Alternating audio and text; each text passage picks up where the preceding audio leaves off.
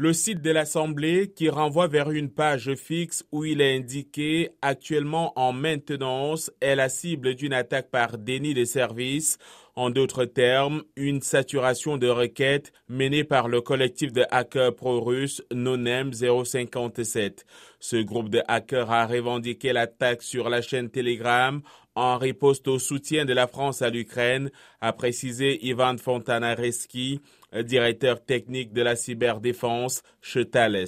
Nonem revendique aussi une attaque contre le site du Sénat, pour l'instant sans effet visible.